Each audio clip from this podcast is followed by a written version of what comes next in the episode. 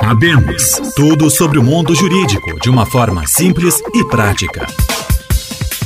Saudação para você que acompanha podcast Abemos. Tudo sobre o mundo jurídico em uma linguagem simples e acessível. Produção do curso de Direito da Unisc.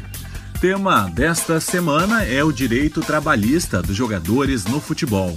No Abemos, o vice-presidente jurídico do Internacional, Gustavo Juren, destaca as características especiais que envolvem os contratos com os atletas. Seja bem-vindo. Qual o destaque inicial? Primeiro ponto a se tratar, e até é, muitas pessoas é, que acompanham o futebol desconhecem, é, é, que os atletas profissionais eles são empregados regidos pelo regime da consolidação das leis do trabalho, portanto as mesmas regras trabalhistas em geral que se aplicam né, aos demais trabalhadores empregados porém uh, com normas especiais uh, previstas na Lei Pelé, a Lei 9.615 de 98, que é uh, que recebeu esse apelido, né, porque à época Pelé era o ministro da pasta, né, que propôs essa mudança na legislação, e lá na Lei Pelé, então, está dito que se aplica a legislação trabalhista da Seguridade Social, porém com algumas peculiaridades.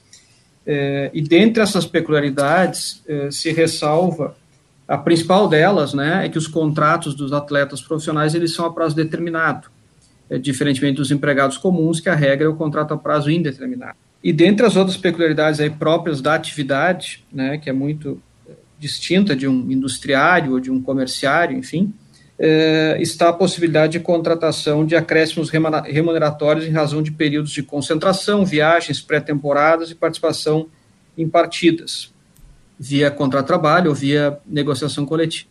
É, esse, esse tema ele não é um tema novo, na verdade, do adicional noturno, é, é uma discussão já de, de anos, é, que na verdade não tem tanto, causa tanta preocupação aos clubes, pelo menos no, no internacional, a nossa experiência era de, de relativa tranquilidade, poucos casos de, de derrota nessa matéria. Tem prevalecido o entendimento na jurisprudência de que o adicional noturno não seria aplicável aos atletas profissionais de futebol, mesmo que é, atuem né, após as 10 da noite. Dificilmente uma partida começa após esse horário, mas sim, há muitas partidas que terminam após as 10 da noite, é verdade. Por outro lado, não se tem notícia de treinamentos realizados após as 10 da noite, né? Seria algo muito incomum.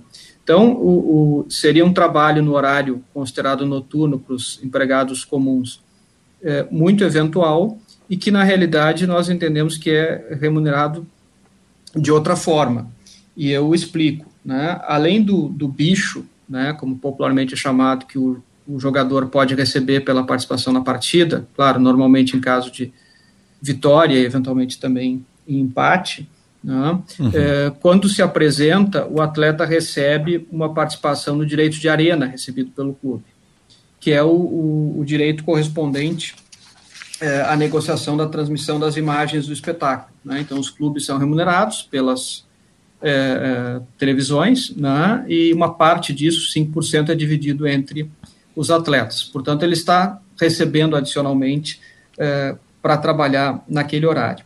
É, e sabemos também que, exceto no, no, final de semana, especialmente no domingo, que, que eventualmente é, também outros horários são, são tidos como bons, mas especialmente nos jogos durante a semana, que são uma, uma realidade inafastável, é, há um público muito maior à noite, porque é quando as pessoas não estão trabalhando, a maioria delas, e pode assistir aos jogos. Portanto, isso é valorizado na remuneração do direito de arena.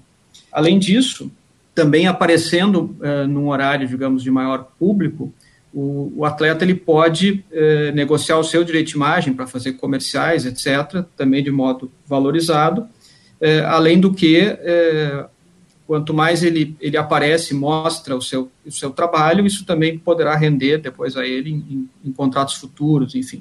É, nos parece que há uma, é, toda uma justificativa para que não seja aplicável adicional noturno, além do que, como se trata de uma atividade física, né, ela é menos desgastante normalmente à noite, é, ainda mais no Brasil, né, aqui no sul o clima é mais ameno, mas ainda assim no verão é, é difícil né, jogar durante o dia, é, e esse desgaste ele é compensado né, por uma, uma folga, isso é, no, no dia seguinte, enfim, no, no outro, uh, quando da retomada das atividades. Então, entendemos que não há direito ao adicional noturno para o atleta profissional de futebol.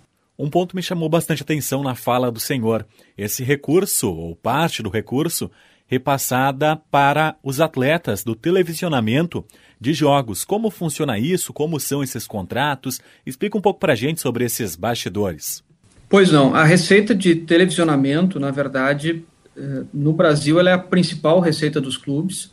É, no exterior também é uma receita muito significativa e apenas uh, os, os, maiores clubes né, que têm uma receita muito grande com marketing, caso, por exemplo, do Barcelona, de alguns clubes ingleses, eles superam então essa receita da venda dos direitos televisivos por, por outra como, como marketing, eventualmente sócios. No caso do Inter, que é a, a minha experiência né, como, como clube de futebol, o Inter, é, dentre os clubes brasileiros, salvo engano, é o que tem a maior receita oriunda de, de sócios, né, tem o maior número de sócios.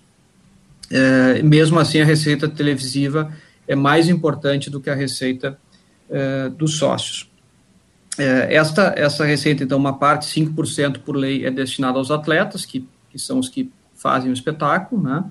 E pela legislação atual, esse direito de arena, ele compete aos clubes, ou seja, os clubes têm que se entender para negociar esse direito. É, o que nós temos hoje no Brasil é uma, uma desunião, né? É, em parte gerada é, pela concorrência é, de diferentes é, empresas de televisão, em parte é, pela própria postura dos clubes.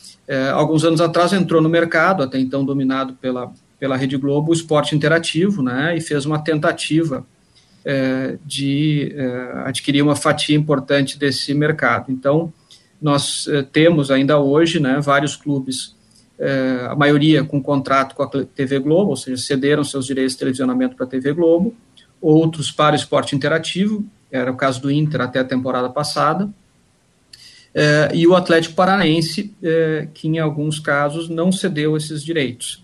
É, esses direitos, também é importante esclarecer, é, eles se dividem em várias mídias. Nós temos a TV aberta, nós temos a TV fechada, que são os canais pagos, nós temos o pay-per-view, né, pode comprar um pacote ou um jogo específico, né, e temos outras mídias.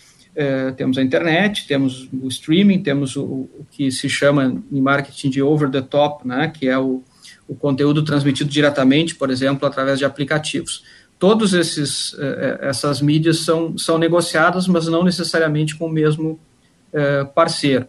Então, pode-se criar uma situação difícil, como nós temos hoje, que alguns jogos não podem ser televisionados por ninguém, outros podem ser televisionados em parte, enfim.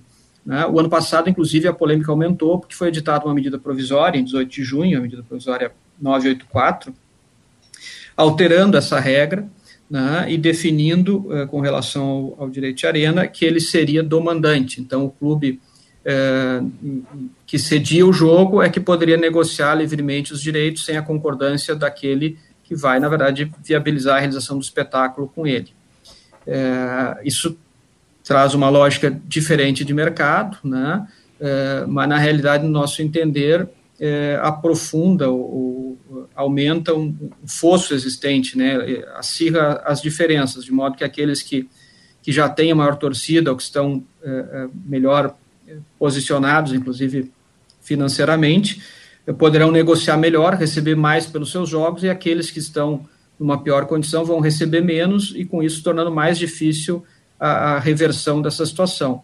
Seria é, salutar para todos, né, se o produto campeonato no caso brasileiro, gaúcho, enfim, é, como tal fosse valorizado com a união dos participantes, quer dizer, venderiam esse, esse pacote adotando regras é, é, justas, enfim, ou critérios para a distribuição dessa receita entre eles, de modo a, portanto, valorizar esse produto. Do contrário, nós corremos o risco, e os, e os torcedores, né, telespectadores, correm o risco de é, não conseguir ver, assistir determinados jogos do seu time, né, e, e, apenas aqueles tidos pelas redes como principais ou de interesse é, comercial.